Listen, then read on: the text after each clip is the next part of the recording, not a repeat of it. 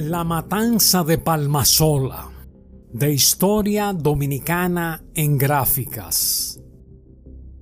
Pasadas las elecciones del 20 de diciembre de 1962, ganadas arrolladoramente por el profesor Juan Bosch, candidato del Partido Revolucionario Dominicano, el poder represivo del Consejo de Estado, encabezado por Rafael F. Bonelli, y lastimado por la derrota sufrida por su favorito, Viriato Fiallo, de la Unión Cívica Nacional, probablemente encontró el momento de hacer un ajuste de cuentas, pendiente con un movimiento mesiánico que empezó a resurgir en los campos de San Juan de la Maguana, tan pronto los vientos de libertad comenzaron a soplar en el país tras la decapitación de la dictadura de Rafael Leónidas Trujillo Molina el 30 de mayo de 1961.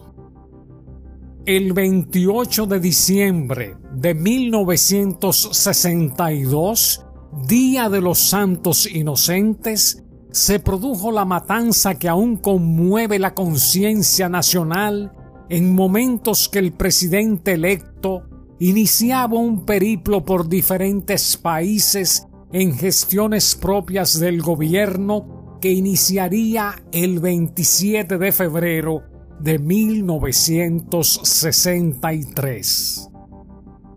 Palmasola, paraje del municipio de Las Matas de Farfán, fue la meca del movimiento religioso inspirado en las creencias del Mesías popular Olivorio Mateo,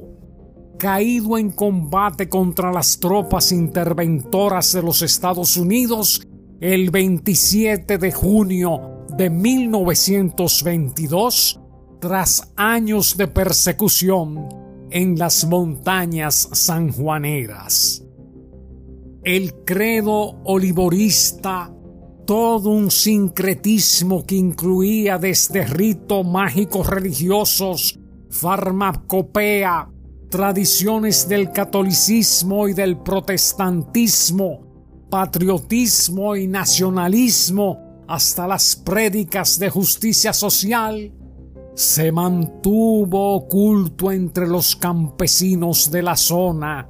por la represión yanqui de la ocupación 1916-1924 y continuada por la dictadura trujillista, renaciendo con nuevos líderes después del 30 de mayo de 1961.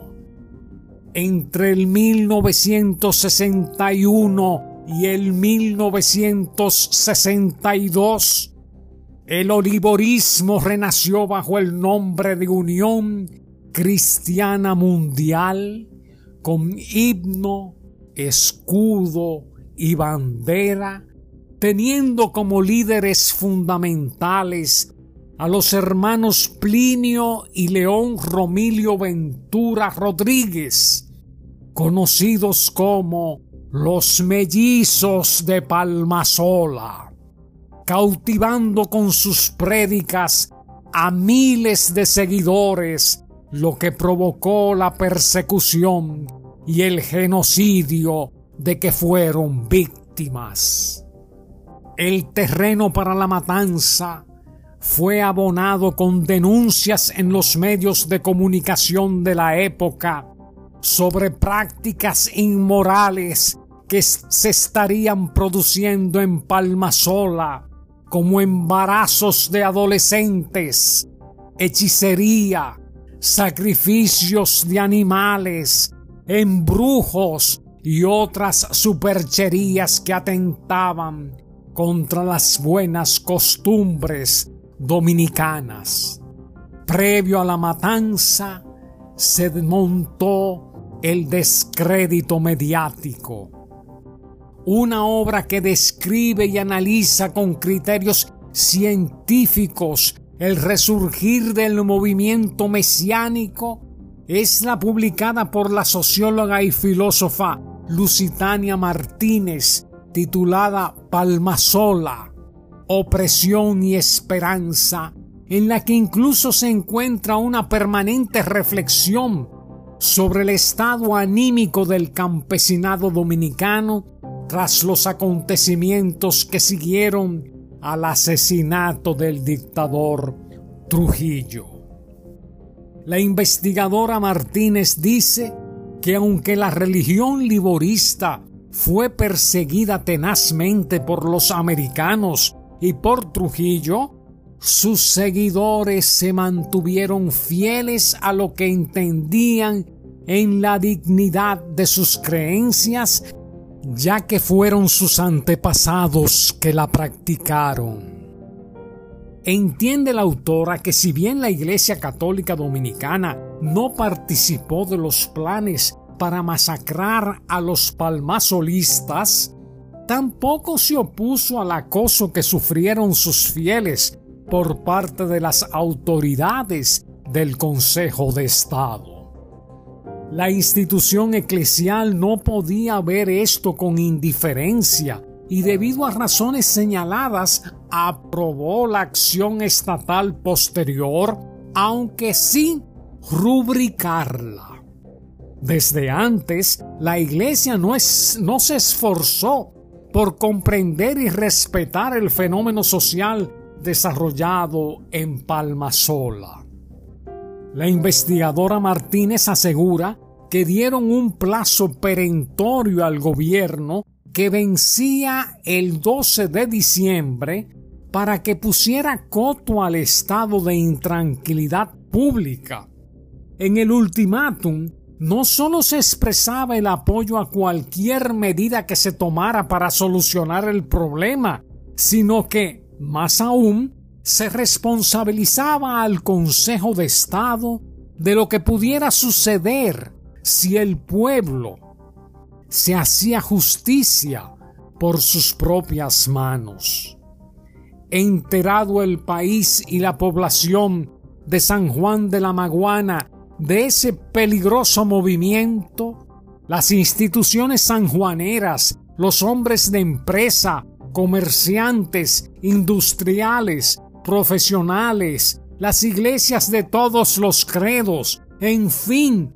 todas las organizaciones públicas y privadas levantaron su voz de protesta y presionaron al gobierno nacional y local para que reprimiera ese foco de superchería que amenazaba con perturbar la paz del país, destaca la investigadora Martínez.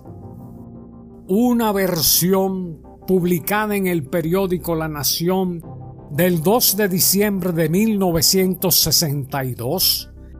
refiere que los denunciantes pedían que la acción de las autoridades fuera rápida y fulminante,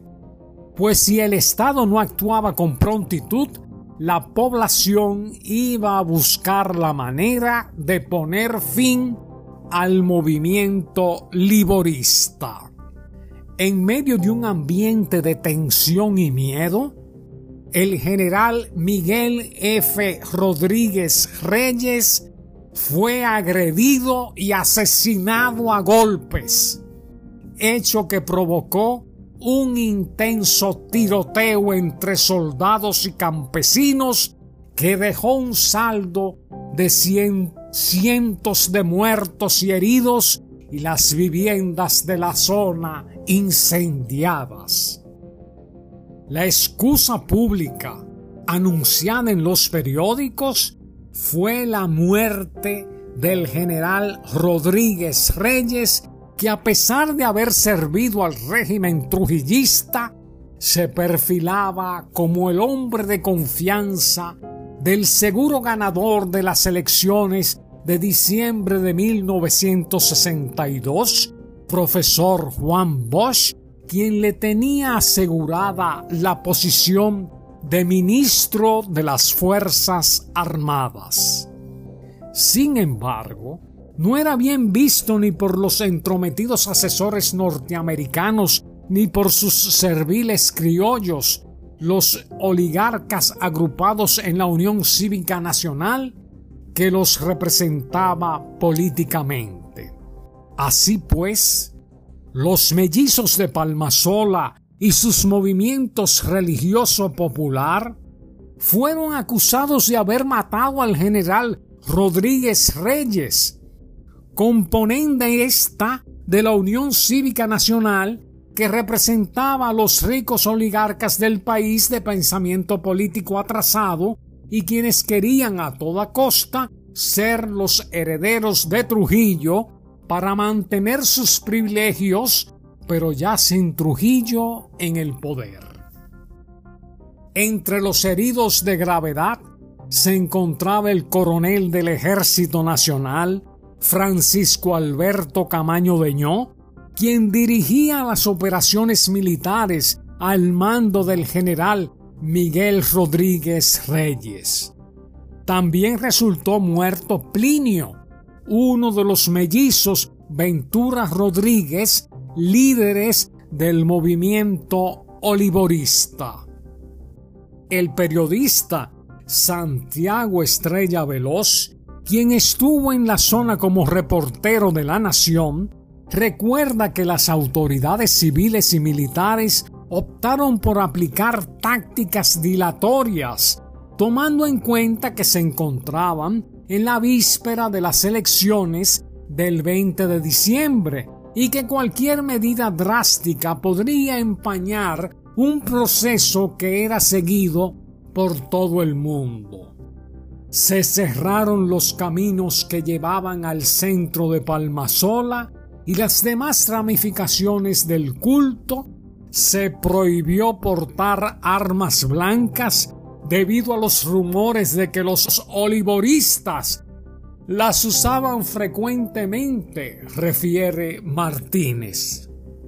Se había publicado la versión de que los fieles de Olivorio Mateo habían repartido puñales entre sus gentes y que estaban transportando centenares de campesinos en camiones rumbo a Palmasola, entonando un estribillo que decía No mandará Viriato ni Juan Bosch, mandará Plinio Ventura por obra de Dios. El Mesías sobreviviente,